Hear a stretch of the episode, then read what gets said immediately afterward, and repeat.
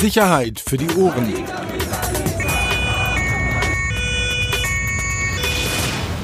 Der Podcast aus Berlin. Herzlich willkommen. Neue Folge Sicherheit für die Ohren. Jetzt geht's äh, Schlag auf Schlag. Innerhalb von zwei Tagen, drei Tagen, zwei Folgen. Geil. Freue ich mich. Ich freue mich auch, dich wiederzusehen, Axel. Ja, Und heute, ich freue mich auch ein bisschen mit dir, weil das ist heute dein Tag. klar. Nicht nur, dass du halt Dass ich dir heute ein geschmiertes Brötchen mitgebracht habe aus dem, sehr, sehr, aus sehr dem. Biomarkt. Marmelade ohne Zucker. Sehr geil. Ähm, nicht nur, dass du wirklich eine super Geschichte dabei hast, sondern die Geschichte ist auch so kompliziert, dass du richtig in deinem Element sein kannst und eigentlich jetzt eine Stunde lang nur den Erklärbär machst. Nee, gar nicht. Doch. Nee, gar nicht.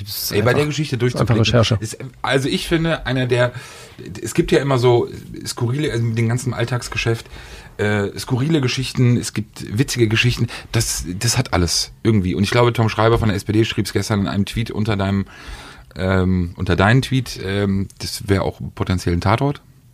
Definitiv. Also hat alles. Man kann auch, finde ich, und das ist wichtig, man kann auch drüber, sehr gut drüber diskutieren. Und da würde ich nämlich bei zwei, drei Sachen gern mal deine Meinung hören, als erfahrener, Sehr interessant. als erfahrener Polizeibeamter. Amtsanmaßung, denk dran. Genau, also wir sprechen über wirklich einen sehr skurrilen Fall und dann vielleicht hinten raus, wenn wir ein bisschen Zeit haben, noch über zwei Kleinigkeiten. Eine Kleinigkeit, die beim letzten Mal äh, rausgefallen ist. Und ich muss mal, äh, ich habe nämlich nach dem letzten, ähm, unserem letzten Podcast habe ich zwei, drei Nachrichten bekommen, ob ich eigentlich noch hier arbeiten würde, weil ich keine Geschichten mehr mache. Ähm, ja, also erstmal vielen Dank, weil das ja wirklich nett ist. Die Leute wissen ja, dass hier ziemlich harte Sparprogramm bei, bei Springer läuft und auch einige Leute ja wirklich ja das Haus verlassen müssen, beziehungsweise momentan gehen. Nee, ich glaube, ich bin noch nicht dabei. Ähm, arbeite momentan im Hintergrund. Du hast auch, bist doch Tourmanager, oder? War das nicht richtig? War nicht, bei, bei dir am Büro steht Tourmanager. Eigentlich soll, sollte das ja alles mal anders werden.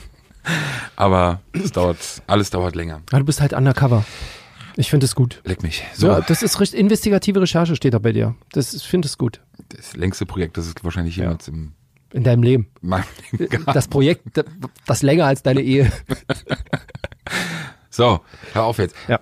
Bist, kannst du, hast du dich vorbereitet? Kannst du wirklich jetzt diese Geschichte erzählen? Äh, ganz kurz, ist es alles dabei? Ein Stripclub, der Berliner. Insenator. nee, warte, äh, Ja. äh, äh, Prostitution, Zwangsprostitution, Streitereien, nicht Streitereien, aber ähm, Generalstaatsanwalt. Generalstaatsanwaltschaft, Leute, Beamte, die nicht wissen, was sie tun MEK. sollen.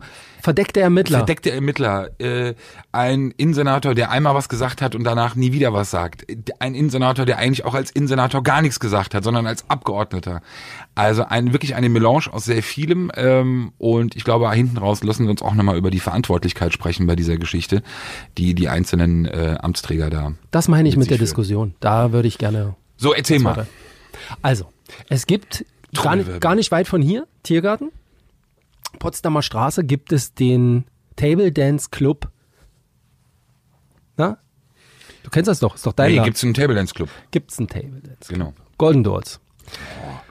Der ist ziemlich Unbezahlte bekannt. Werbung. Nee, der ist ziemlich bekannt geworden, weil er ähm, eine nicht ganz unwesentliche Rolle auch in Four Blocks spielt. Weil das ist der Table Dance Laden von Familie Hamadi. Ähm, und es werden immer mal wieder viele Videos aus der Hip-Hop-Szene da gedreht. Also Schwester Eva hat da äh, für Table Dance gedreht, Bowser hat da gedreht, Casanova und und und. Wie du alles kennst, Wahnsinn. Ja, es ist, wie gesagt, es ist ein, ein guter Laden, der sich hier in Berlin, also guter Laden heißt, ja, du lachst. Ich meine, mit gutem Laden bedeutet, er hat sich hier in Berlin etabliert, hat einen gewissen Ruf, bundesweit auch erlangt. Ähm, da gehen, was ich jetzt äh, nicht so sagen kann, wer da rein und raus geht, auch. Also es ist schon noch viel Prominenz da. Also Schauspieler, Musiker. Bist du Stammgast? Hast du eine Zehnerkarte Nein, oder was? nein, aber ich war das erste Mal da. Okay. War auch ein einschneidendes Erlebnis. Ähm, ja, ein großer Laden, ähm, viele Frauen da drin, 30 Tänzerinnen, keine Ahnung, ähm, vier Türsteher. So, um, um den Laden geht's. Das Ganze nahm seinen Anfang am 16. Oktober vergangenen Jahres. Es gibt einmal die Woche, du als Experte wirst das wissen, es gibt einmal die Woche ein sogenanntes Sicherheitsgespräch in der Senatsinnenverwaltung. Da lädt der Innensenator Andreas Geisel seine wichtigsten Mitarbeiter ein. Das heißt, Verfassungsschutz, äh, Polizei, also alle Sicherheitsbehörden, alle, die irgendwie und besprechen sich, was geht so ab, wie ist die Lage in der Stadt. Und in diesem Zusammenhang ähm, wandte er sich an den Vertreter der Polizei und sagte ihm, er, er hätte einen Hinweis bekommen, dass es Minderjährige in diesem Golden Dolls gibt, die sich dort prostituieren müssen, möglicherweise. Das sei ihm zu Ohren gekommen. Okay. Ähm, dieser Vertreter der Polizei. War das nicht sogar noch ein bisschen ausführlicher mit Extraräumen und irgendwie festgehalten? Genau, in Extraräumen, in Extraräumen. Also original wäre, es wären dort mehrere Minderjährige wohl prostituiert in Extraräumen. Also so nach dem Motto, oben ist halt Table Dance Club und unten ist halt Puff und da arbeiten Minderjährige und müssen irgendwie anschaffen oder schaffen an, was auch immer. So lautete der Hinweis. Und äh, wir wissen das alles, wenn so ein Hinweis vom Innensenator kommt, also dem obersten Dienstherrn, und dann hat das natürlich, dann packt man das jetzt erstmal nicht beiseite. Ja, sondern man kümmert sich und das sollte ja auch so sein. Also selbst wenn es nicht vom im Senator ist, sondern von dir, von mir, möchte ich ja, dass die Polizei sich drum kümmert. Haben sie in dem Fall auch relativ schnell getan. Ähm, der Vertreter der Polizeipräsidentin schrieb das dann einem Mitarbeiter, dieser schrieb dann dem LKA 424, was dafür zuständig ist, geht so um sexuelle Ausbeutung. Und die ähm, schrieben dann auch die, die Anzeige und hatten aber nicht mehr. Ja, also da Anzeige wirklich, ähm, heute wurde bekannt, der Senator hat gesagt, dass es extra Räume gäbe, minderjährige polnische Mädchen und das war's. Man, äh, glaube ich, somit eine der kürzesten Strafanzeigen, die ich absolut so seit langem gelesen habe. Eine weitere Konkretisierung des Hinweises sei nicht möglich. Ähm, nähere Angaben seitens des Herrn Innensenator Geisel seien nicht erfolgt. So, die kleine oder nicht die kleine, um Gottes Willen, die äh, Kollegin oder die, ich bin, oh Gott, oh Gott, oh Gott, die, oh die Beamtin äh, im LKA 4 hat dann das Ganze an, an die ganz normal an ihre Ansprechpartnerin an die Staatsanwaltschaft rübergefiedelt zur rechtlichen Würdigung, wie es heißt, und schrieb dann im letzten Satz, eine Durchsuchung des Golden Dolls wird jetzt, äh, wird zum jetzigen Zeitpunkt als nicht zielführend erachtet. Das heißt, wir müssen erstmal ein bisschen mehr rauskriegen, was da so ist. So, und dann tat sich lange Zeit nichts. Also ich weiß aus äh, verschiedenen Unterlagen, dass sie dann mal nachmittags da waren, zu dritt, haben sich das angeguckt von wer, draußen. Wer da waren? LKA, ja. haben sich das angeguckt. Und ähm, da war dann aber nichts, klar, weil halb vier, ähm, ne, die Geschäftsführerin, also man hat dann rausbekommen, welche Firma betreibt dieses Golden Dolls, wie ist der Name der Geschäftsführerin, wer arbeitet da, gegen die lag aber nichts vor. Ja? Also eine sehr äh, übersichtliche Akte. Das wurde genauso in einer Unterlage auch mal verfasst. Anbei die bisher recht übersichtliche Akte zum Golden Dolls. Wem gehört das Ding und so? Liegt leider nicht vor. Lass uns doch mal ganz kurz, vielleicht bevor du jetzt weiter in Detail gehst, auch für diejenigen, die nicht aus Berlin kommen, kurz nochmal einordnen, äh, beziehungsweise auch so eine geografische Einordnung machen. Du hast gesagt, hier in der Nähe, Potsdamer Straße, ein, eine sehr große Straße, ähm, eine Straße, die auch aufgrund einer Seitenstraße. Mehrerer Seitenstraßen mittlerweile. Aufgrund, ne? Genau mehrere, aber aufgrund vor allem von einer Seitenstraße auch über Berlin hinaus äh, bekannt ist, eben auch was den Rotlichtbereich angeht. Die Kurfürstenstraße, die Kurfürstenstraße ist äh, wirklich unweit ähm, dieses äh, Table Dance Clubs. Ähm, eine Straße, bei der ich mich, wenn ich da langfahre, wirklich, sage ich dir ganz ehrlich, auch immer wieder frage, ne? wie, wie mhm. das sein kann und ähm, wenn ich auch teilweise die, die jungen Frauen dort sehe und, und schätzen müsste, welches Alter da teilweise die Mädchen haben. Ähm, also einer ich glaube ja, der letzte aktuell wirklich äh, aktive, wenn man das sagen kann, Straßenstrich. Ja. O-Straße ist ja auch irgendwie mehr oder weniger tot, Oranienburger Straße. Ähm, und wir wissen ja auch durch diverse Ermittlungsverfahren, durch diverse auch Gerichtsprozesse, wie das ja auch in der Kurfürsten läuft. Wer früher in der Kurfürsten Geschäfte gemacht hat, Nasser Abu Shaka zum Beispiel, ähm, diverse andere, die in dieser Straße jahrelang Geld Bordsteine vermietet. Ne? Bordsteine, die vermietet wurden, auch noch bis vor kurzem, laut Frauen, die dort angeschafft haben.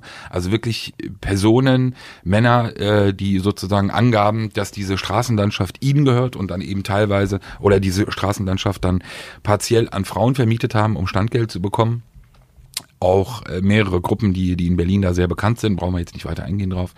Aber eben auch eine Gegend, wo man schon sagen muss, das sagt ja nichts aus über den Club, aber nur, dass man eben weiß, auch in welcher Gegend. Eine Gegend, die sich trotzdem insgesamt sehr extrem äh, entwickelt. Also auch die Potsdamer selbst, viel Gastronomie, neue, neue Immobilien. Also wirklich eine Gegend, die, die größtenteils schon auch ein bisschen heruntergekommen war, die wirklich ähm, nach sich zieht oder beziehungsweise aufbaut. Und nur, dass man ungefähr mal weiß, so ein bisschen über welche Gegend man irgendwie auch spricht. Absolut richtig. Man muss auch sagen, dass dieses Golden Dolls vorher wirklich ein bordellartiger Betrieb war.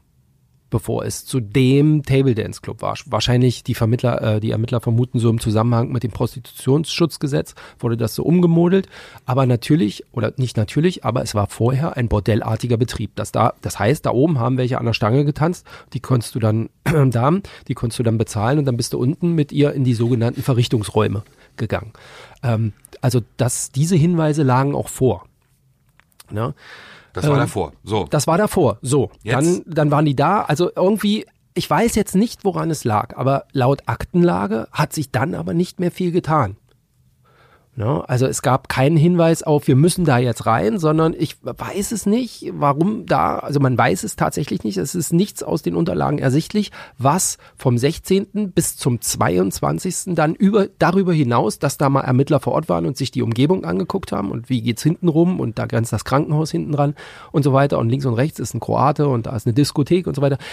Was dann zusätzlich darüber hinaus an Ermittlungen passiert ist, weiß ich ehrlich gesagt nicht. Aber offensichtlich war es nicht viel. Denn am 22. Oktober, also knapp eine Woche später, ähm, meldet sich die Büroleiterin von Herrn Geisel aus der Verwaltung beim LKA 4, laut Aktenlage.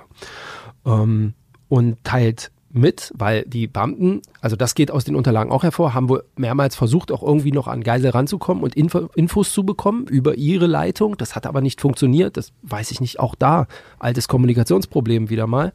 Ähm, da kam nichts zurück. So, und dann bat man wahrscheinlich um Rückruf und dann rief die Büroleiterin an, nicht Herr Geisel selbst, die Büroleiterin. Und die richtete aus, Punkt eins: Herr Geisel steht in dieser Sache nicht als Zeuge zur Verfügung.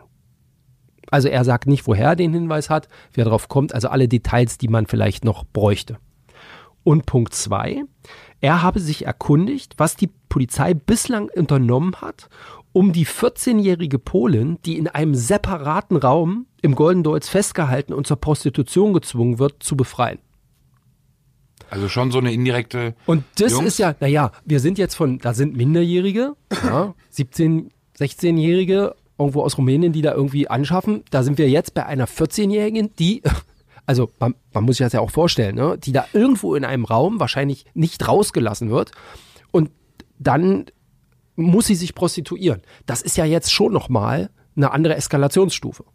Und tatsächlich nach diesem Anruf ging es dann auch relativ schnell. Also dann haben die Ermittler auch angefangen, ähm, eine sehr zeitnahe Lokalkontrolle vorzubereiten, so wie es hieß. Auf ähm, welcher Grundlage?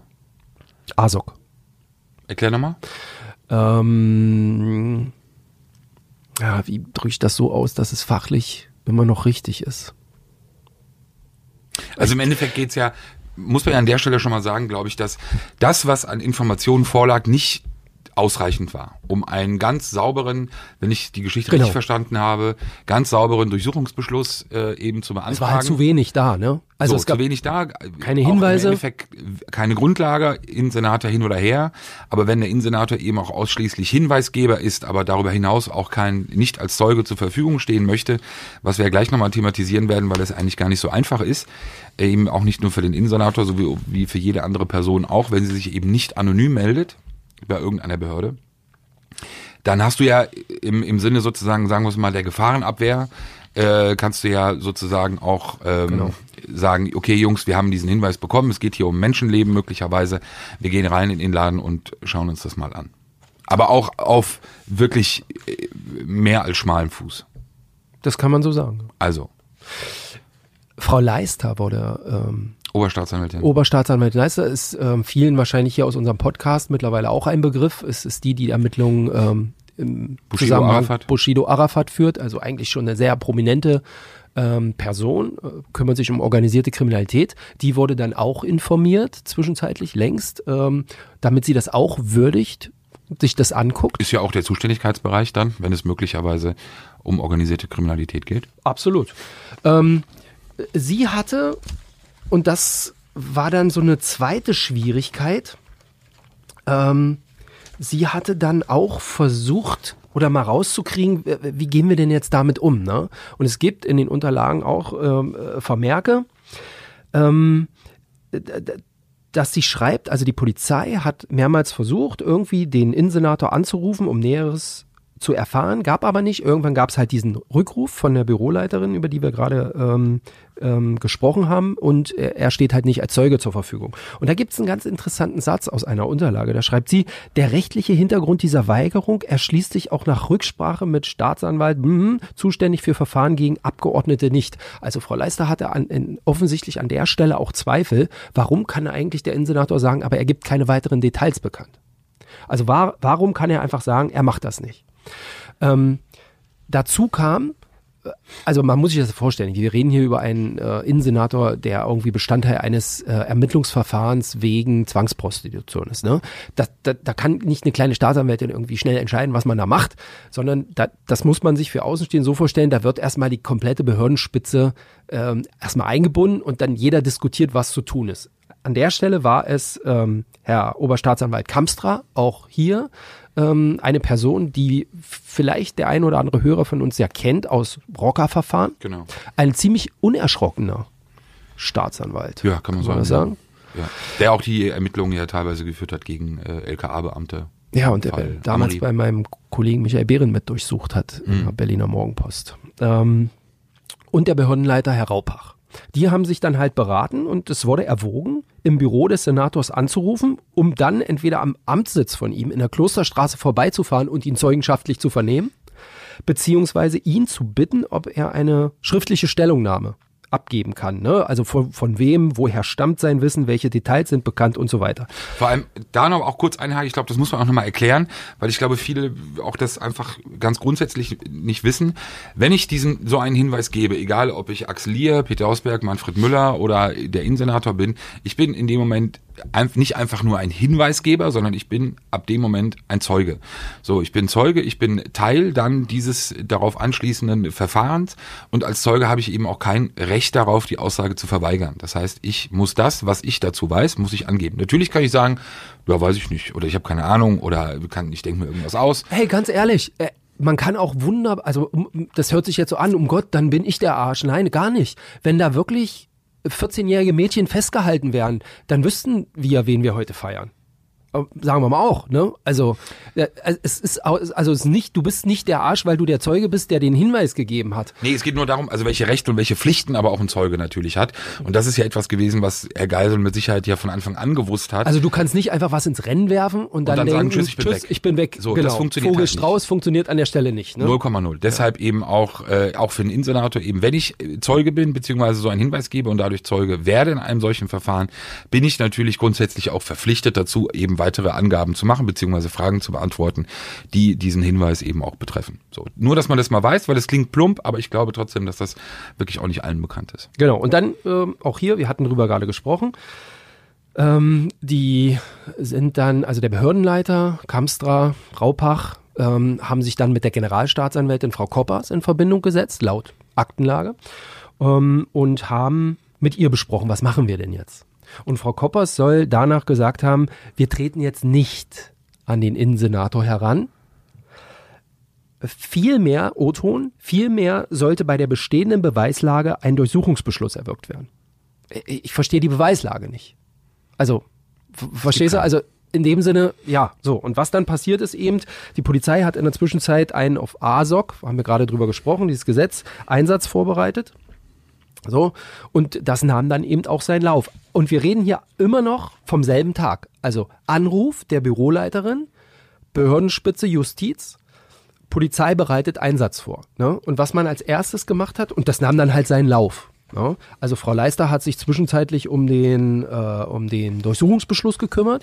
Wie läuft das? Auch hier für, für die, die es ähm, vielleicht nicht so wissen. Also man muss bei einem Richter, am Amtsgericht Tiergarten in dem Fall, äh, diesen Beschluss erwirken. Ne? Und das hat sie dann auch getan, dreimal telefoniert. Die Richterin hat sich Hintergründe geben lassen und hat dann gesagt, okay, um 19.58 Uhr, Sie kriegen Ihren Durchsuchungsbeschluss. So, wegen. Ja, und dann stehen da detailliert halt die Angaben drin, ähm, die, die, der, die im Prinzip auf den Informationen des Innensenators fußen. Genau. Was man vorher gemacht hat, logischerweise, man nennt das Aufklärung, man hat jemanden vom mobilen Einsatzkommando in diese Table Dance Bar geschickt. Ähm, in Zivil, logisch, die arbeiten ja verdeckt, kann man so sagen, ne? in bürgerlicher Kleidung, geht da rein, guckt sich um, guckt, sind, sehe ich denn möglicherweise irgendwie was? Ähm, Gibt es denn Hinweise irgendwie auf Minderjährige? Ähm, Gibt es Hinweise auf Sexangebote, Drogen, was auch immer? Also er soll irgendwie hat so mit drei Frauen irgendwie gesprochen. Bei einer hat so ein bisschen, ist es wohl ein bisschen gescheitert ähm, reinsprachig. Aber egal. Also er hat jetzt keine Minderjährigen feststellen können. Er konnte aber auch nicht in die Kellerräume runter, weil er irgendwie eine Klofrau gesessen hat. Und da kann man nicht einfach rumlaufen, sagte er. Aber er hat jetzt erstmal keine Feststellung gemacht. Man hätte ihm separé 40 Minuten, 200, Mar äh, 200 äh, Euro angeboten und so weiter. Aber so richtig, hm, so. Und irgendwann ist er dann raus. Meldung abgegeben. Was in der Zwischenzeit passierte ist der Einsatz logischerweise. Also äh, irgendwann um, muss man mal gucken, um. Also nicht zwischendurch, weil nicht als er im Laden war. Nee, nee, nee, nee, nee. Er war dann wieder raus. Er, war er ist raus. irgendwie raus, um 23 Uhr oder so. Ich, ich habe es nicht mehr im Kopf. Um 23.20 Uhr am 22. immer noch derselbe Tag, der Dienstag, sind dann die, ist dann die 23. EHU da kom komplett in Mannschaftsstärke aufmarschiert mit Diensthundeführerstaffel.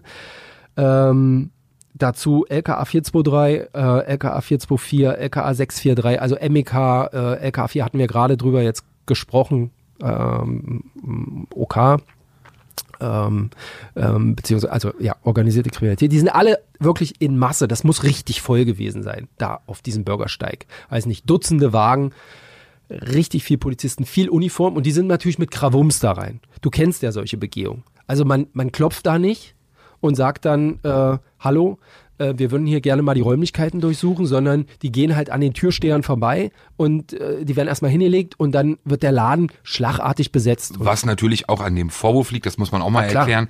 Äh, es macht ja keinen Sinn, wenn ich aufgrund des Vorwurfs, dass dort möglicherweise Minderjährige unter Zwang prostituiert, möglicherweise angekettet oder sonst irgendwas sind in, in äh, Separés, in, in getrennten, abgetrennten Räumen, wenn ich dann vorher klingel und äh, den Leuten vielleicht noch fünf, zehn Minuten lasse, dann ähm, habe ich ja keinen keinen Überraschungseffekt, beziehungsweise die, die Entdeckungswahrscheinlichkeit ist ja dann auch G0. Deshalb natürlich auch diesem Vorwurf geschuldet, auch das Prozedere oder die Vorgehensweise, um eben auch natürlich das Überraschungsmomentum. Äh, absolut. Und das äh, ist jetzt nichts für Zartbeseitete. Ne? Also da wird mit der Stahlramme werden alle Türen aufgemacht. Also zumal ja auch der Hinweis, vorlag, dass es in Extraräumen geschehen sein soll mit den Mädchen. Das heißt, wenn da eine verschlossene Brandschutztür ist oder die sowieso nicht eigentlich gar nicht zu sein darf, aber eine geschlossene Tür, dann wird das mit der Ramme aufgemacht. Ja, da werden auch alle Elektroverbindungen erstmal rausgezogen, sämtliche Monitore, Überwachungskameras, das wird rausgeruppt. Da ist erstmal grundsätzlich ein Schaden da, was grundsätzlich, finde ich, auch gar nicht schlimm ist. Ja, wenn wir hier über eine schwere Straftat reden, dann muss man eben erstmal alle Türen aufmachen. In dem Fall ist dieses Gebäude, ich war ja dann später da, äh, schon, es ist Mehr, also diese Bar ist im Erdgeschoss und es ist ein Mehrfamilienhaus. Ähm, äh, du hast links noch ein kroatisches Restaurant und eine Bar von Schwarzafrikanern und die Kellerräume hinten, ähm, das ist nicht so ganz klar, wem da wie was gehört. Fest steht aber, dass die Polizisten erstmal alles aufgemacht haben, was da verschlossen war. Und dementsprechend leider eben auch Räume von Nachbarn, also sowohl von dem Restaurant als auch von dieser Diskothek, ähm, die Türen rausgenommen haben, in die Büros rein sind, weil auch die mussten ja erstmal klären, wem gehört denn hier irgendwie ja. eigentlich was. Also es gab zwar einen Grundriss noch von dieser Lokalität, aber ähm, so wie ich das da vor Ort erlebt habe, war es gar nicht klar, wem gehört wie was. Okay, so, was war da drin los? Sie sind, die haben vier Türsteher. Sie haben einen DJ festgestellt. Sie haben zwei Geschäftsführer festgestellt, also den Barmanager und die Geschäftsführerin und, glaube ich, 32 Mädchen. Um, Frauen. Frauen, Entschuldigung, 32 Frauen und zwei Mädchen, wollte ich sagen, weil die waren 19, Baujahr 2000. Ähm, sie haben das alles durchsucht, alle Personalien abgefragt, feststeht, weder von den acht Gästen noch von den DJs oder den Angestellten dort hat irgendeiner was offen im Polizeisystem. Ne? Also wo man auch schon überraschende Quote. Also merkwürdig. Also selbst also ich war schon öfter bei äh, Rotlichtrazzien mit dabei und irgendwas hast du eigentlich immer. Offenen Haftbefehl, Geldstrafe, einer hat Gras dabei oder so. Aber hier an der Stelle waren alle, alle, alle sauber. 32 Frauen sauber. Die, die in diesem Gewerbe. Naja, okay. Ähm, so, und entsprechend mager fiel dann auch das Durchsuchungsergebnis aus. Also es wurde dann ähm, auch aufgeschrieben. Also das Einzige, äh, was so ein bisschen komisch war, sie haben tatsächlich unten im, im Keller äh, diese drei Verrichtungsräume noch festgestellt. Das muss man fairerweise sagen, die waren halt da. Und da hingen auch Bademäntel äh, und Creme und so. Also äh, ob die noch in Betrieb waren oder nicht, ich bin mir da gar nicht so sicher. Ähm, die Ermittler auch nicht, sie haben alles durchfotografiert, aber Punkt um. Am Ende haben sie mit allen gesprochen. Es steht auch drin, alle waren kooperativ. Der Clubmanager, die äh, Securities und so weiter, alle waren kooperativ, alle haben Auskunft gegeben. Äh, und der Einsatzleiter hat dann am Ende festgestellt, ähm, dass die Durchsuchung nicht erfolgreich war. Ausschlaggebend, Zitat aus der Akte, ausschlaggebend für den Durchsuchungsbeschluss gemäß Paragraphen 102 StPO war ein erlangter Hinweis, der darauf schließen ließ, dass möglicherweise in separaten Räumlichkeiten bla bla bla und so und war leider nicht erfolgreich. Ähm, genau, es kam zu keinen Feststellungen im Sinne des Beschlusses, niemand widersetzte sich und so weiter. Okay, also Nullnummer. Also da tatsächlich leider eine Nullnummer. So. Wie ging das dann weiter, das Verfahren? Also offensichtlich, wir reden bei der Seite der Staatsanwaltschaft laut Akten von zwei unterschiedlichen Sachen, meiner Ansicht nach. Einmal gibt es die, ich sag mal, eine normale Staatsanwältin, die auch als erstes informiert wurde von diesem Verfahren, und Frau Leister. Die normale Staatsanwältin, das soll wirklich jetzt nicht despektierlich klingen, ne? aber die, ähm, möchte ja auch den Namen nicht sagen, ähm, die schrieb irgendwann einen Vermerk und in dem stand drin, Moment mal, folgendes. Ähm, wir wollten ja hier den Senator nochmal befragen. Wenn der diese Information zu diesen minderjährigen Mädchen allerdings als Abgeordneter über sein, als Wahlkreisabgeordneter, und das ist er ja irgendwo im Osten, also nicht hier im Tiergarten, muss man auch mal sagen, ne? sondern da. Wenn er darüber diese Information bekommen hat, dann muss er uns weder sagen, woher er die Info hat, er muss auch keine Schriftstücke rausrücken. Er muss gar nichts sagen. Er hat ein Zeugnisverweigerungsrecht. Das war dann irgendwann Bestandteil der Akte. Und genauso kam das dann auch. Aber ähm, Moment, warum ist denn, warum macht denn in dem Fall die, die, die Staatsanwältin die Arbeit des, des Innensenators? Ich weiß Oder war das einfach nur eine rechtliche Würdigung oder war das eine Einschätzung? Ist sie gebeten worden darum, Sag diese mir, Einschätzung zu treffen? 23. Oktober, also einen Tag nach der Razzia, ähm, steht genau das drin als Vermerk. Der Zeuge Geisel dürfte neben den normalen Belehrungen auch ein Zeugnisverweigerungsrecht nach Artikel 51 Absatz 2 Berliner Verfassung haben. Ähm, er kann also, es steht ihm frei, ob er Angaben machen will oder nicht. So steht das in dem drin. Das heißt, man wird sich überlegt haben, nachdem man ja eben auch versucht haben wird, oder versucht hatte ja vorher eben auch Kontakt aufzunehmen und dann eigentlich eher ins Leere gelaufen ist beim Innensenator, dass man sich überlegt hat, alles klar, wie ist denn überhaupt die Situation? Muss man am Ende sogar auch vielleicht möglicherweise über Zwangsmaßnahmen nachdenken, äh, wenn der Zeuge nicht auskunftsbereit ist? Und äh, wahrscheinlich wird es dann eine interne Würdigung gegeben haben und die, das wird dann auch das Ergebnis gewesen sein, dass eben er als Abgeordneter nicht sagen muss. Es ist nur eine Sache ist verwunderlich. Also auch hier in den Unterlagen steht der Brief von dieser Staatsanwältin. Ne? Und der Unterschied ist ja, wir haben ja am Anfang erzählt, wo war der Ursprung der Übergabe dieser Information? In der Senatsverwaltung. Vom Innensenator in seiner Sicherheitsrunde. Hier schreibt die Staatsanwaltschaft, also am 23. hat diese Dame einen Brief aufgesetzt mit der Bitte, auf ihre zeugenschaftliche Vernehmung kann nicht verzichtet werden. Ähm, aber dieser Brief ging an den Innensenator zu Händen seiner Büroleiterin an die SPD-Fraktion im Abgeordnetenhaus in der Niederkirchner Straße. Das heißt, die ging da lang. Also nicht zu ihm als Innensenator, sondern schon gleich zu ihm als Abgeordneter. Hm. Aber ich denke, da stand jetzt drin, dass man nicht verzichten kann auf seine Aussage. Hat sie auch geschrieben. Ja, aber auf ihre zeugenschaftliche Vernehmung kann nicht verzichtet werden. Dann packte sie aber eine Belehrung dabei. Und da steht dann deutlich drin, Sie sind zur, Weigerung, zur Verweigerung des Zeugnisses hinsichtlich Angaben zu Personen berechtigt, wenn Sie als Abgeordneter des Berliner Abgeordnetenhauses Angaben über Personen ah, okay, jetzt und so weiter. Also der Brief Verstehst an Geisel, so, Sie müssen eigentlich aussagen und hinten dran eine Seite weiter, aber hier ist der Weg, wie Sie gar nicht äh, weitere genau. Angaben machen Trotzdem müssen. hat sie dann ihre neuen Fragen, äh, die sie noch hatte, ähm, also woher haben Sie die Informationen, woher wissen Sie das mit der 14-Jährigen, wie haben Sie davon erfahren, können Sie mehr berichten und so weiter. Das hat sie schon noch dran geklemmt. Gut, okay. So, also. aber mhm. so. Was jetzt allerdings ein bisschen merkwürdig ist, ähm, dieser Brief ist datiert auf den 23. Oktober. Also am Tag nach der Am Tag nach der Razzia. Ähm, und, und man hört und staune, Herr Geisel hat ja tatsächlich sich auch dann äh, Zeugen, also sich als Zeuge geäußert, schriftlich, mit einem Kopfbogen, Mitglied des Abgeordnetenhauses. Ne? Und er schreibt allerdings an Frau Oberstaatsanwältin Leister. Und zwar bezugnehmend auf ihr Schreiben vom 22.11. Also eigentlich fast einen Monat nachdem die Staatsanwältin diesen Brief verfasst hat, über den wir gerade geredet haben. So, da, also was ist in diesem Monat passiert? Ist dieses Schreiben von der Staatsanwältin gar nicht angekommen da? Ähm, hat Frau Leister das dann nochmal in die Hand genommen, hat dann selber nochmal was geschrieben? Also Geisel schreibt Bezug nehmend auf ihr Schreiben vom 22.11. hinsichtlich meiner zeugenschaftlichen Vernehmung, Ermittlungsverfahren und so weiter. Möchte ich Fragen beantworten? Ja, und das macht er als Mitglied des Abgeordnetenhauses. Ähm, und da sagte er dann, er hätte von, ähm, also er weist darauf hin, er ist seit 18. September 2016 ne, gewählt worden und so weiter. Der Zeuge hat ihn gebeten, anonym zu bleiben. Und deswegen möchte er sich auch auf sein Zeugnisverweigerungsrecht berufen. Er hat am 14.10. diese Information bekommen und hat am 19.10. beim Stabsleiter des Polizeipräsidenten im Rahmen seiner wöchentlichen Sicherheitslage ihn darüber informiert. Ähm, es sollte sich um mehrere Minderjährige handeln. Ob Zwang durch Gewalt erfolgte, sei ihm nicht bekannt. Ähm, und dann, ganz entscheidend, die Information ging ursprünglich von einer Beschäftigten, einem Beschäftigten im Golden Dolz aus, also aus dem Rotlichtmilieu. Wie auch immer, offensichtlich über eine zweite Person an ihn dann herangetragen worden. Ja, das war äh, sozusagen die einzige Einlassung ähm, dazu.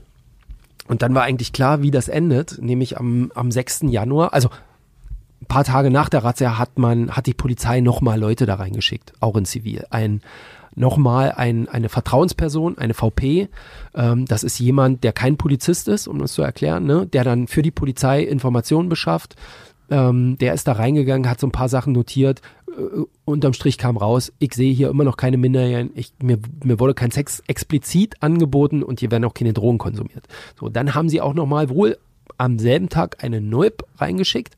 Kannte ich auch noch nicht den Begriff vorher. Ein nicht offiziell ermittelnder, nicht offen, nicht offen ermittelnder äh, Polizeibeamter.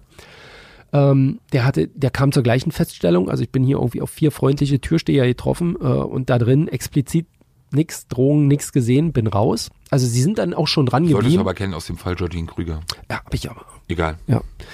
Für mich sind das dann immer verdeckte Ermittler gewesen. Neub habe ich noch nie, habe ich noch nie gehört. So, und äh, am 6. Januar wurde tatsächlich dann durch die Staatsanwaltschaft das Ermittlungsverfahren eingestellt, wegen Zwangsprostitution. Das hatte natürlich zur Folge, dass die, die hatten sich eh schon Anwalt genommen, jetzt darauf klagen, dass sie die Schäden ersetzt kriegen, die da entstanden sind, Verdienstausfall und so weiter. Ähm, jetzt muss man sagen, wir, äh, der Fotograf Mario Ferrini und ich, wir waren am Montag, am Montag da in dem Laden. Warst du schon mal da? Nein. Oh, als, als andere hätte mich jetzt auch, Soll ich darauf antworten? hätte mich jetzt auch überrascht. Also wir waren früh da, also beim Aufmachen um 22 Uhr.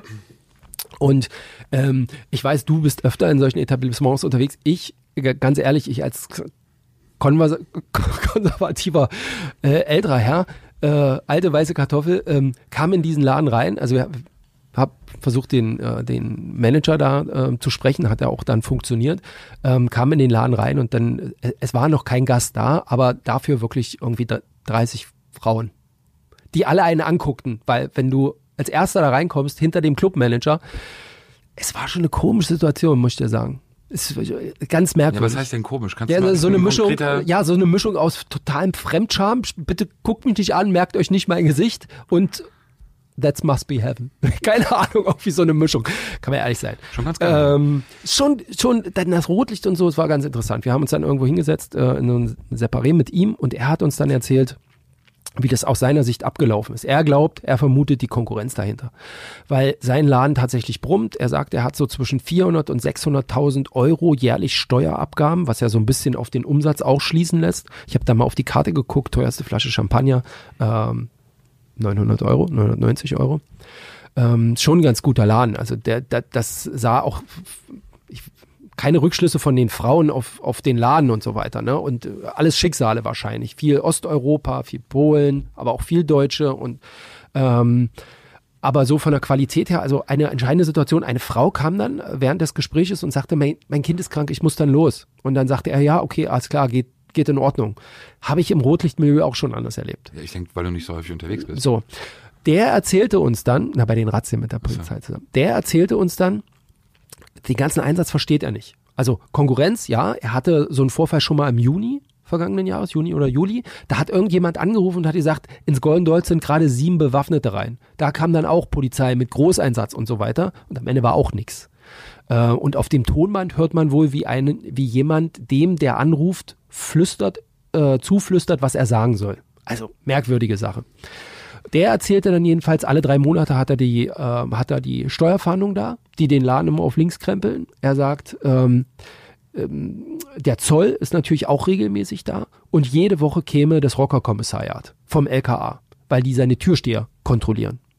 Völlig zu Recht. Die haben, der war da auch offen, hat gesagt, letzte Woche oder so haben sie auch einen mitgenommen, der hat dann einen offenen Haftbefehl, der hat irgendeine Geldstrafe nicht bezahlt und die haben sie gleich einkassiert. Aber die kommen halt jede Woche und gehen auch in den Laden rein, haben sich auch zwei, drei Sachen zeigen lassen, sagt er. Ähm, der, der soll halt wirklich, wir haben ja auch mal nachgehört, der soll kooperativ sein, tatsächlich. Umso weniger verstehe ich dann diesen Großeinsatz nochmal. Ne? Gut, Aber das sind, wären jetzt für mich keine, keine ausschlaggebende Punkte, weil das würde ja sozusagen bedeuten, ich müsste mich nach außen hin nur kooperativ verhalten, um dann sozusagen Ruhe zu haben davor, okay. dass, dass die Behörde kein, kein wachsames Auge drauf hat. Lass uns doch mal in der, in, so ein bisschen in die Würdigung irgendwie reingehen. Es gibt ja vor allem aus meiner Sicht drei Protagonisten. Es gibt natürlich den Innensenator, Schrägstrich Abgeordneten Geisel, der eine Rolle spielt, oder die größte Rolle spielt natürlich auch ähm, die Generalstaatsanwältin Frau Koppers und natürlich dann, das kann man ja glaube ich dann in Summe nehmen, alle anderen Staatsanwälte oder Staatsanwältinnen, die in dem Fall ermittelt haben. Ich sag dir ganz ehrlich, ich finde, wollen wir nicht noch einmal kurz, ähm, ganz kurz sagen, was äh, wir haben natürlich auch beim Büro Geisel angefragt. Wollen wir vielleicht das, ähm, die, vielleicht das du Statement hast einen Fragenkatalog geschickt, genau? Genau, Fragenkatalog, der im Prinzip, ähm, also in dem Sinne nicht, warte, ich äh, suche es raus, nicht komplett beantwortet wurde, sondern es mündete halt alles in einem Statement von Martin Palken, das ist der Sprecher des Innensenators, ähm, der dann zu der von mir gewünschten Uhrzeit tatsächlich ein, ein, Statement schickte ähm, mit den Worten, wenn Andreas Geisel im Rahmen seiner Abgeordnetentätigkeit von einer möglichen Straftat erfährt, ist es seine Pflicht, die Polizei davon zu unterrichten. Das hat er getan, so wie wir alle das tun würden. Auf die operativen Maßnahmen der Polizei, die darauf folgten, habe er eben keinen Einfluss genommen. Das heißt, seit dem, seit der Info bis hin zu dem Schreiben, was er von Frau Leister bekommen hat, sagt er, hatte er nie irgendwas mit den Ermittlungen zu tun. Das rein oblag der Polizei. Er hat nur von Frau Leister dieses Schreiben am 6. Dezember bekommen, glaube ich, und hat dann darauf eine Woche später geantwortet. Genau, wobei wir ja, das hast du ja auch dann auch die entsprechenden Stellen vorgelesen, da ja einige Tricks und einige Kniffs dabei waren, um diesen Eindruck eben erwecken zu können. Deshalb ist das Ganze ja schon auch ähm, professionell durchgeführt worden, also seitens des Innensenators. Lass mich vorab sagen, also du hast es vorgelesen, wenn ich als Innensenator am, am 14. Oktober diesen Hinweis bekomme und dann äh, schließlich doch aber fünf Tage warte und diesen Hinweis dann in dem Sicherheitsgespräch. Nee, am 14., am 16. war das Sicherheitsgespräch. Ach, am 16. Am 16. Entschuldigung, dann nehme ich alles zurück, zwei Tage später. Zwei also Tage später. Dann also Info bekommen. Weg, dann Info bekommen und dann auch wirklich äh, schnell weitergeleitet. Ähm, ich sag dir ehrlich, es ist, und jeder weiß es, und wir kennen das auch in unserem Job. Du erfährst mitunter Dinge oder dir werden Dinge erzählt aus Milieu, woher auch immer. So. Du musst abwägen, was du damit machst. Es gibt ja natürlich auch so ein paar goldene Regeln, also jedenfalls, äh, weiß ich nicht, ob du die hast, ich habe sie. Äh, wenn man mit jemandem spricht, ich will nichts wissen, was in der Zukunft möglicherweise passiert. Weil natürlich bin ich dann, kann ich gar nicht anders, als eben auch mein Wissen als Staatsbürger, sage ich ganz ehrlich, eben auch Sicherheitsbehörden mitzuteilen. Wenn heute jemand zu mir kommt und sagt, ich weiß, dass in einer Woche die und die Bank überfallen wird, ich ja verrückt. Also wenn ich das für mich behalten würde, Quellenschutz hin oder her an der Stelle, das würde ich niemals machen. Das ist eine absolute Grenze, die normalerweise auch jeder kennt, weil das funktioniert nicht aus meiner Sicht. Also das, was in der Zukunft ist, geht nicht. Als Innensenator muss ich doch wissen, es gibt zwei Möglichkeiten, wenn ich so etwas erfahre. Klar will ich dem irgendwie nachgehen, weil es ja schon ein sehr schwerwiegender Vorwurf ist und natürlich möglicherweise auch, wenn es zutrifft, ähm, äh, Menschenleben äh, in Gefahr sind beziehungsweise bedroht werden. Was aber aus meiner Sicht nicht funktioniert, ist einfach offenbar zu glauben, weil man Innensenator ist, und ein bisschen wirkt es so auf mich, dass es eben reicht, in einem Sicherheitsgespräch einfach eine Info droppen zu lassen, dass man sich irgendwie auch als Senator möglicherweise außerhalb des normalen äh, prozessualen äh, Rahmen bewegen würde ähm, und dementsprechend auch nicht mehr oder auch gar nicht mehr dieses Verfahren unterstützen müsse. Diesen Kniff, dass er die Information als Abgeordneter erhalten hat, würde ich gerne mal erklärt bekommen. Sag ich dir ehrlich, ich würde gerne von ihm erklärt bekommen, warum er so sicher ist, dass er als Abgeordneter diese Information bekommen hat und eben nicht als Innensenator. Warum, warum hat man, warum wendet man sich an Herrn Geisel mit so einer Information? Ich würde behaupten, unterstelle ich jetzt einfach, dass ich natürlich erstmal den Innensenator sehe in der Hoffnung, dass dann etwas passiert und nicht zuerst den Abgeordneten. Deshalb diesen Kniff zu verwenden, um dann auch einer, einer zeugenschaftlichen Vernehmung aus dem Weg zu gehen, finde ich schwach, selbst wenn es äh, dahin führt, dass er eben sozusagen dieser Person, von der er die Information bekommen hat, anonym bleiben möchte. Ähm, das muss er in Kauf nehmen. Wie hätte er es machen sollen, aus deiner Sicht? Naja, guck mal, also wenn ich daraus einen offiziellen Vorgang mache, und das habe ich ja in dem Moment gemacht, wenn ich das Herrn Dessin, der als Vertreter der Behörde bei nee. dem Sicherheitsgespräch war, nicht Dessin? Nein, nein, nein, nein. Äh, der ähm, Vertreter ist Herr Dublis. Ah ja, Ach, genau. Dublis. Dessin steht in dem einen äh, Vorgang mit drin, da hat sich jemand verschrieben. Herr Dessin ist es nicht, Herr Dublis. Ähm, dann weiß ich, dass in diesem Moment, dann ist es ein offizieller Vorgang. So. Und wenn ich, und das hat ja seine Büroleiterin ja offenbar auch der Behörde ausgerichtet, dass der Senator ja schon verfolgt, was man da aktuell macht, ähm, und in, eben glaubt, dass diese Informationsweitergabe reicht, so nach dem Motto, hier habt ihr den Brocken, so ein bisschen Wild West, geht in den Laden rein und schaut nach. So funktioniert's ja nicht. Ich bin ja froh, wenn man das sieht, dass es ja schon Leute gibt, die sich ja trotz des Hinweises, also trotz der Tatsache, dass der Hinweis vom Innensenator kam, ja natürlich rechtsstaatliche Gedanken machen und überlegen, wir, wir haben ja nichts. Also wir haben ja, egal wer jetzt der Absender ist, aber wir haben eigentlich nichts. Ich bleib dabei, die Durchsuchung an sich ist wirklich mehr als schwammig und mehr als wirklich sehr, sehr dünn. Und es hätte diese Durchsuchung niemals gegeben, behaupte ich, wenn der Hinweis von dir kommen, gekommen wäre oder von irgendjemand anderem. Aber ist es hier vielleicht auch tatsächlich vorauseilender Gehorsam? Ich meine, ist es vielleicht hier auch äh, wie in jedem größeren Unternehmen, Zwinker, Zwinker, ähm, dass man, wenn man weiß, das ist eine Sache vom Chef, die ihm liegt ihm auf dem Herzen oder eine Info vom ja, Chef, Moment, aber jetzt müssen wir dass trennen. man jetzt müssen wir ja trennen zwischen Innensenator, Polizei auf der einen Seite und Justiz auf der anderen Seite. Das sind ja ist ja nicht ein Haus. Also das, was ja oftmals haben wir auch öfter in dem Podcast hier schon besprochen, äh, gerne mal auch an, an Stammtischen äh, unterstellt wird, dass die alle miteinander kungeln und äh, Chorgeist auch zwischen Polizei und Staatsanwaltschaft ist ja äh, völliger sieht man Humbug, ja. ist ja Typen wie großer Käse. Kamstra, äh, da wird schon mal überlegt, wir fahren jetzt Oder mal sagt da. Frau Leister auch einfach, nee, der, der hat keinen, der hat kein Aussageverweigerungsrecht. Natürlich muss der aussagen, so, diesen Chorgeist gibt's nicht. Ich sehe, wir haben ja schon mal vorher ab schon mal drüber gesprochen, ich sehe das von dem mir Bekannten bisher eben auch am problematischsten dann auch eigentlich fast in der Rolle von Frau Koppers, der Generalstaatsanwältin. Ähm, da würde ich dann sagen, dass wir möglicherweise auf der Ebene eines vorauseilenden Gehorsams sind, weil das eben eine schon wieder dann so politisch exponierte Position ist oder politisch relevante Position hat, ist. Und natürlich reden wir dann auch über Rot-Rot-Grün hier in Berlin. Ähm, dass sie den Rat gibt, beziehungsweise auch, und da wissen wir, wie das gemeint ist, wenn die Generalstaatsanwältin sagt, nein, wir treten nicht an den Innensenator heran, dann macht das auch keiner. Punkt. Dann ist es auch so. Die Frage ist nur, und ich habe das ja so verstanden, dass der Hinweis, als Abgeordneter müsse er sich nicht äußern, der kam ja erst nach dem Gespräch mit Frau Koppers. Das heißt, Frau Koppers wird möglicherweise in diesem Moment diesen Vielleicht wird sie es gewusst haben, ich weiß es nicht, aber es ist ja nicht vermerkt jedenfalls da drin. Aber sie sagt, wir treten nicht an ihn heran. Ja, warum nicht? Warum? Warum treten wir nicht an ihn heran? Das geht nicht. Also das ist einfach, nochmal, klar, wenn ich solchen Hinweis erhalte, ist es wichtig und gut, dem auch entsprechend nachzugehen. Trotzdem haben wir einerseits ganz klare rechtsstaatliche Regeln. Wir können nicht einfach in jede Läden oder sonst irgendwo reingehen, wenn wir eben nicht genug haben. Gilt für alle Bereiche und das auch aus gutem Grund. Aber auf der anderen Seite kann ich eben nicht glauben, nur weil ich in Anführungsstrichen Innensenator bin, dass eben für mich die Spielre Spielregeln nicht gelten. Und ich finde, wir dürfen eins nicht vergessen.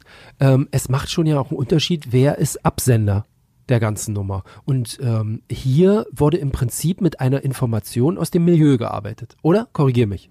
Wenn die Angaben, davon gehen wir ja mal aus, des Abgeordneten Geisel stimmen, der sagt, dass er die Information äh, im Endeffekt die? Informationskette so war, dass ursprünglich von einem Mitarbeiter oder Mitarbeiterin, ähm, ist ja glaube ich neutrum gehalten, äh, kommt die, die, und diese Person früher in dem Laden gearbeitet hat.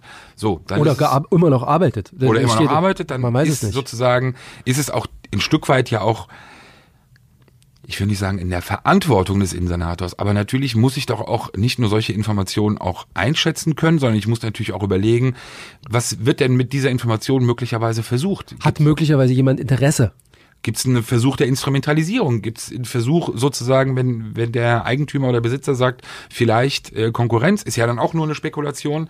Aber natürlich sind das Dinge, die am Ende dann auch realistisch sind. Und das ist dann halt etwas, wo ich sage, das ist halt dann schon sehr naiv. Also es hat so ein bisschen was sehr gutgläubiges von Geisel nach dem Motto, ich will das Richtige machen. Ich will, wenn der Hinweis stimmt, da etwas tun. Ich, aber irgendwie auf der anderen Seite hat er offenbar vergessen, welche Position er hat. Und es hat ja schon mal, muss man auch sagen, für die, die es nicht wissen, es hat ja schon mal bei ihm gut geklappt. Mit dem Genau. Hinweis, ne? Also es gab ja schon mal einen Trickbetrug an einer Rentnerin in seiner Nachbarschaft, die sich offensichtlich nach der Tat direkt an die Polizei gewandt hat, die dann gesagt hat, nee, wenn es jetzt schon passiert ist, jetzt kommt keiner und auch in einer psychischen, psychischen Ausnahmesituation war, Herr Geisel davon erfahren hat, sich dann drum gekümmert hat, dann kam die Polizei. Dafür hat er in einem äh, viel Kritik auch eingesteckt, weil es hieß, guck mal, der mischt sich hier ein, sowohl von GDP, DPOL, äh, BDK, unabhängig, oder alle haben wirklich da, sie haben gesagt, moralisch verständlich, aber nicht die Reihenfolge eingehalten. Das geht so nicht. Allerdings muss man sagen, ein paar Wochen später konnten die Täter tatsächlich dann auch dingfest äh, gemacht werden. Ja, ne? aber das, das, das, das kann das. aber ich meine, es hat schon mal einen Hinweis von ihm gegeben, äh, wo er gesagt hat, hier müssen wir ein bisschen stärker rein, ähm, was am Ende gut gefruchtet hat. Ne? Genau, aber ich sag dir auf die Frage hin zum Abschluss von mir, was er hätte machen sollen, aus meiner Sicht ganz klar, er hätte eben nicht diesen Helmut Kohl Zug fahren dürfen, äh, äh, mein Ehrenwort und den Spendern werde ich niemals sagen, nein, er hätte Rossenreiter nennen müssen, Punkt. Und er hätte auch in dem Moment, als er die Information bekommen hat, egal von wem, hätte er auch dieser Person aus meiner Sicht eben ganz klar machen müssen, was das in diesem Moment bedeutet. Er hat nur zwei Möglichkeiten, entweder er äußert die Information, gibt sie weiter, dann muss er eben auch Ross, Rossonreiter nennen, oder er gibt die Information nicht weiter. Das hätte er mit der Person besprechen müssen, aus meiner äh, Sicht. Dann hätte die Person noch die Wahl gehabt und hätte gesagt, okay, unter diesen Umständen möchte ich das nicht. Dann hätte die Person auch selber anonym den Hinweis weitergeben können an die Behörde oder sich irgendwohin melden können. Natürlich wissen wir, dass dann wahrscheinlich nichts passiert wäre, aber das, so kann es eben nicht laufen. Und das kann eben nicht sein, auch wenn es vielleicht gut gemeint ist oder wenn ein guter Wille dahinter steht. Aber guter Wille ist eben noch nicht die richtige Politik, beziehungsweise eben noch auch nicht das richtige juristische Vorgehen. Und in dem Fall nochmal menschlich nachvollziehbar, aber der Werdegang, äh, vor allem, wie gesagt, von Frau Koppers, was ich überhaupt nicht nachvollziehen kann, aber da müssen wir ehrlicherweise auch sagen, ist, glaube ich, das Aktenmaterial, wie sie zu dieser Entscheidung kam, ein bisschen dünn. Äh, aber eben vor allem beim Innensenator wirklich diskutabel. Und da, es geht nicht darum, dass man nicht an das Kind denkt oder an die Mädchen denkt, die möglicherweise dort äh, ähm, äh, wirklich unter Gewalt festgehalten worden wären. Darum geht es überhaupt nicht. Das ist völliger Humbug. Es ist einfach nur schlicht und einfach ganz, ganz simpel.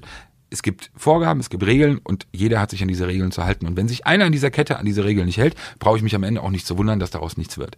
So. Und möglicherweise eben dann auch mal überlegen, welches Interesse haben diese Hinweisgeber. Das wissen wir beide auch aus unserem Job, dass es teilweise sehr unterschiedliche Interessenlagen gibt. Und man sollte sich auch mal überlegen, warum bei den VP-Personen in Berlin vor allem ein gewisses Milieu eben sehr gut auch und, und sehr hauptsächlich vertreten ist. VP weil, nochmal Vertrauensperson. Vertrauensperson, weil das auch hauptsächlich oder sehr viel auch wirklich mit Verdrängungswettbewerb in manchen äh, Bereichen zu tun hat. So. Okay. Was an dem Abend, was, was, was, was äh, Mario und Fotografen und, und mich völlig aus der Bahn geworfen hat. Wir waren irgendwie, es hat bestimmt eine Stunde, anderthalb Stunde gedauert, die Recherche da vor Ort in dem Club. Recherche. Ne? Ja. hey! Und als wir zurückkamen, war die Kofferraumklappe offen von Mario, von Marios Auto, ne? Und das ganze Material da drin, ne? also Objektive, Kameras und so. Und weißt du was? Es fehlte nix. Ganz sichere Gegend. Ja, die wussten, wo ihr reingegangen seid. Die ganz sichere Gegend. Naja, okay. Ja, das war die ähm, Für unsere Verhältnisse wirklich ein sehr komplexer Fall. Ich hoffe, wir haben uns nicht überfordert. überhaupt nicht boulevardesk aufbereitet. Nein. Aber wie gesagt, ich finde das sehr, sehr spannend, weil es eben auch wirklich um diese ganz klassischen Rollenverteilungen geht. Was darf man, was darf man nicht? Die, die Rollen auch wie Senatoren ihre Rollen definieren. Ähm, und im Endeffekt Pustekuchen. Aber du, es hätte nochmal, äh, am Ende weiß man nicht, ob es möglicherweise Absolut. doch, weißt du, ich weiß nur, diese Verrichtungszimmer, die es da gibt, als wir da waren, äh, hat der, äh, sind die gerade abgerissen worden. Also die haben sie rückgebaut. Äh, ich dachte erst, das sei die Zerstörung mit gewesen, aber die haben sie komplett rausgerissen. Ähm, der sagte, das wären die Umkleiden für die, für die Mädels. Die wären dann ein bisschen größer. Tja, naja. Gut. Okay, Sehr so. schön.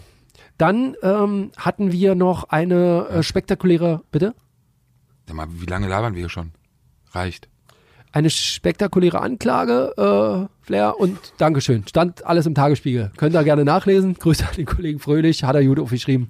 Alles schön zusammengefasst. Du noch was? Nee. Da machen hier nicht so viel Windböe. Wirbel. Wirbel. Machen wir nicht so viel Wirbel um diese Geschichte. Ähm, ich gucke gleich mal auf Insta, ob ich äh, Fröhlichs Telefonnummer da finde. Naja. Passiert. Ich krieg immer noch Anrufe, weißt du das? Ja, ja. Ist klar. Wer bist denn du? Geht den Scheiß. Spacken. Gut. Schönen Ähm, Tag. Ja, schönen Tag. Wann nehmen wir wieder auf? Na, wenn du mal wieder eine Geschichte hast. Das kann dauern jetzt. Ich muss mir erstmal Erstmal ausruhen. Erstmal eine Woche hin ausruhen. So, wo kriege ich jetzt 990 Euro her? In diesem Sinne, Schöne Tage, schöne Woche. danke fürs Bleibt uns Zuhören. erhalten. Tschüss. Ciao. Sicherheit für die Ohren. Der Podcast aus Berlin.